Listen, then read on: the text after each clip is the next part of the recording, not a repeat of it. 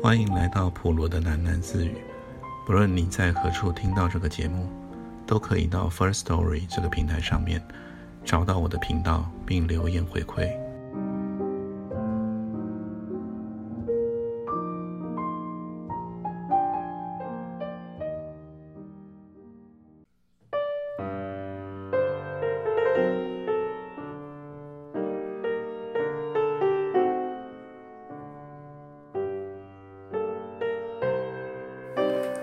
时间过得真快，今天已经要念啊这本书《天使的粮食》的倒数第三个故事。可能有些朋友还不知道 First Story 是一个什么样的平台啊，那你可以到 Google 上面去搜寻 F I R S T O R Y，那么你就可以知道啊这个平台大概能够做些什么。那我在这边可以帮他做一个简介。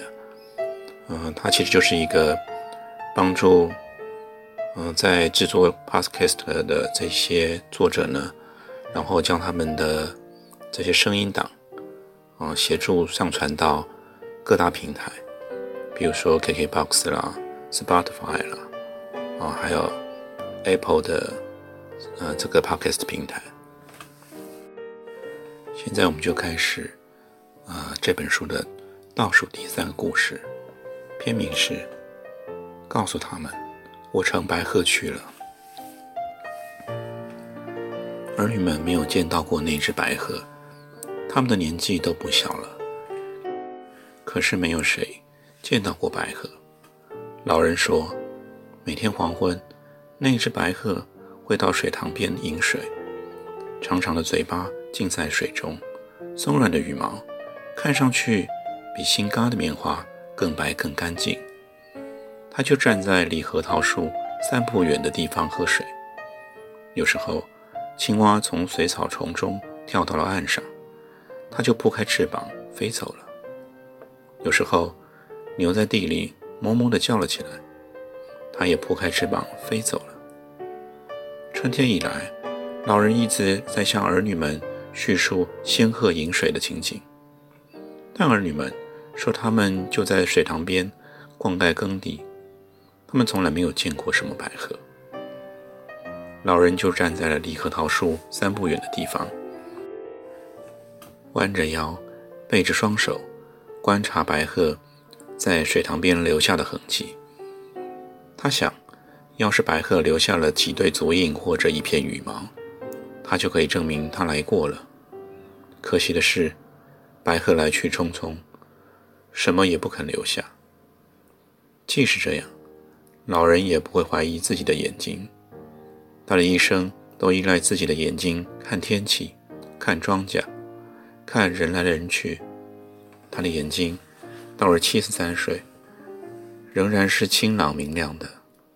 谁要是说他老眼昏花，那他自己才瞎了眼呢。老人绕着核桃园执着了几圈。抬头望树，树枝和树叶上也没有留下白鹤的羽毛。老人长时间的仰着头，脖子有点酸了，他就按住自己的脖子，慢慢的倚树坐了下来。又是黄昏，天边的云朵像一堆未被燃尽的柴堆。他所熟悉的原野、孤树、池塘和房屋，又发出了一种低沉的叹息声。这种声音只有他能听见。儿女们有耳朵，但他们是听不见这种声音的。他们不相信天黑前的家园会发出叹息。老人在树下坐着，他摸出了旱烟袋，吸了几口。一阵剧烈的咳嗽声从喉咙里滚了出来。他觉得背后的树已被他咳得摇摇晃晃了。或许在烟的事情上，儿女们说的对。女儿说，她的身体一半是毁在烟上，或许是不该再吸烟了。老人把烟袋里的烟丝倒在地上，很快又捡起来。他想：我这是怎么了？真的是老糊涂了吗？不吸就把烟丝留在烟袋里呀？怎么把好端端的烟丝倒掉了呢？老人坐在了核桃树下，脸上久久凝结着一种自责的表情。池塘对岸翻地耕种的人们早已经走了，儿女们不在那儿了，除了大片翻起的黑土块，除了从土地深处发出的那种叹息声，四周一片寂静，连原野尽头的太阳也寂静地往地上沉落。老人想，等会儿天就黑了。天一黑，儿女们就来喊他回去吃晚饭了。他们对他还不坏，没有嫌他老来多病，但他们只会对他说：“爹，回家吃饭啦。”“爹，上床睡吧。”他们根本不知道他的心思，他的心思谁知道啊？核桃树是知道的，核桃树下的白鹤也是知道的，他们不会说话。他们就算是说给了儿女们听，他们也是听不明白的。他们根本就不相信那一只白鹤在池塘边饮水嘛。老人远远地听见了家里人喊他的声音，他站了起来，在离开核桃树之前，他捡起一根树枝，在池塘与核桃树之间的地上来回走了几步，最后，他用树枝在泥地上画了一个很大的圆圈。一个小男孩在池塘边捉泥鳅，一个小女孩在核桃树下捕蝴蝶。他们是老人的孙子和孙女。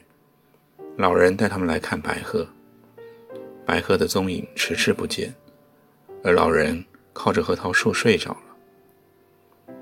白鹤怎么还不来呀？小女孩没有抓到蝴蝶，就伸手去抓老人的耳朵。你说白鹤在池塘边喝水啊？我怎么没有看见白鹤呢？太阳烧得正旺呢，白鹤还不会来呀。老人睁开了惺忪的双眼，望了望天空，他说：“太阳一下山啊，白鹤就会来的。”白鹤住在哪儿？住在大山里吗？小女孩问。“不是，白鹤啊，从很远的地方飞来，又飞到很远的地方去。”老人说：“连我也不知道白鹤住在什么地方啊，大概在一千里之外吧。白鹤住在我们看不见的地方。”小男孩抓到了一条泥鳅，他用衣服包住了泥鳅，跑过来向老人展示他的战利品。我抓到了一条泥鳅啊！小男孩对祖父说：“你把泥鳅切碎了扔进水里，那只大鸟啊就会来的。”大鸟最喜欢吃泥鳅了。那不是大鸟啊，老人说，是白鹤啊。白鹤是最吉祥的鸟，白鹤飞到哪儿，哪儿就有一个人乘着白鹤到天堂去。你要乘着白鹤去天堂吗？小男孩问。我想乘着白鹤去天堂啊，可我不知道白鹤肯不肯带我去。老人的唇边掠过了一丝悲凉的微笑，他站起来，沿着地上画出了圆圈走了几步。他说：“不是什么人都能乘上白鹤的，我也不敢想我能乘上白鹤。可我说什么，也不会让他们把我拉到西关去的。他们哪里到西关去干什么？”小男孩说：“谁要把你拉到西关去啊？”西关有个火葬场，老人对孙子比划了几下，嘴里发出了哔哔啵啵模拟火焰的声音。他说：“人到了西关啊，就化成了一股黑烟。看着你爹、你叔叔、你姑姑他们吧。等我一死啊，他们就会把我拉到西关去。他们商量好了，他们要送我去火葬啊。”你不想去就不去呗。小男孩一出口，就知道自己说错了，于是他咯咯的傻笑起来。你要是死了就不能动了，我明白了。小男孩说：“你要是死了，他们想哪里去哪儿就去哪儿了。”对呀，他们想拉我去哪儿就去哪儿。老人摸了摸孙子的头发，忽然剧烈的咳嗽起来。老人揪着自己的喉部，一边咳嗽着，一边说：“我让他们长大成人啊，他们要把我变成烟呢。”小男孩发现祖父的眼睛里突然满了眼泪，他用手去抹了抹祖父的眼睛。“你别怕。”小男孩想了想，安慰祖父道：“他们是吓唬你的。人怎么会变成烟呢？人不会变成烟的。人会变成烟呐！”老人终于止住了咳嗽。老人一动不动地靠在了核桃树上，说：“人是会变成一股烟的。”春天午后的阳光照耀着祖孙三人。蜻蜓在池塘的水面上飞。粮食种子在池塘边的泥土上生根发芽，蒲公英在路边开出了黄色的小花。那些年幼的生命都环绕着七十三岁的老人飞翔或者生长。老人朝他们挥了挥手，他靠在核桃树上，又闭上了眼睛。但他刚睡着，就被孙女的声音吵醒了。小女孩跳到地上的大圆圈里蹦着跳着，她大声说：“为什么要在这里画一个大圆圈呢？别在里面玩了。”老人睁开眼，他朝孙女摇着头说：“那是爷爷的地方，你们别在里面玩。”这是你睡觉的地方吗？小女孩说：“家里有床啊，床上才是你睡觉的地方呢。”等爷爷死了，就不能睡家里的床了。老人摇着头说：“爷爷只能睡在这儿，就连这儿也睡不成啊！他们会把我拉去西关的。你爹、你叔叔、你姑姑他们，他们肯定会把我拉去西关的。你要是把自己藏在了这里，他们找不到你，就不会让你去西关了。”小男孩眼睛一亮，忽然拉住祖父的胳膊说。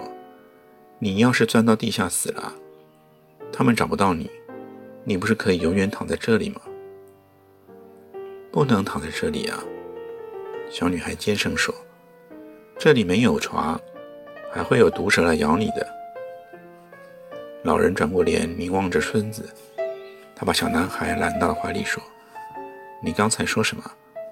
让我钻到地下去死？嗯，那是个好办法。”可我怎么能钻到地下去呢？活埋啊！男孩眨巴着眼睛想了一会儿，大声说：“活埋啊，就是挖个坑，把人埋进去，再把土盖住。你喘不过气啊，就会死。这样你不就钻到地下去了吗？”聪明的孩子啊！老人的身子哆嗦了一下，他的眼神黯淡无光，所以他的笑意看上去。凄苦而无奈，多么聪明的孩子！老人紧紧地搂住孙子说：“可是，谁来给我挖这个坑呢？爷爷年纪大了，力气没了，挖不了这个坑啊！谁肯来为爷爷挖这个坑呢？”我来挖啊！男孩说：“我会挖坑哎。”我也会挖坑啊！女孩也在旁边唯恐落后的叫了起来：“你们太小了。”老人推开了孙子，一边揉着眼睛，一边埋下头来说：“挖坑啊，是个力气活，你们干不了的。干得了的，我挖过坑的。”男孩在焦急之中暴露了一件秘密。他附在祖父的耳边说：“你记得三叔里的那头羊吗？那头羊啊，不是走丢的，是被我活埋的。”老人下意识地伸出手去，他想揪孙子耳朵，但手伸出去后便疲乏地落了下来，落在膝盖上。老人的手在膝盖上哆嗦着。他说：“埋羊还埋人呐，不是一回事。羊是牲畜，可爷爷是一个人呐，爷爷还是一个活人呐。人也一样嘛，把坑挖大一点不就行了吗？”男孩说。可是你怎么能把爷爷活埋了呢？我是你爷爷，没有我就没有你爹。没有我也就没有你啊！你怎么能把你亲爷爷给活埋了呢？”老人捂着胸，又咳嗽了一通。他卷起衣角，抹了抹眼睛，说：“那不行，你爹知道了，非揍死你不可。”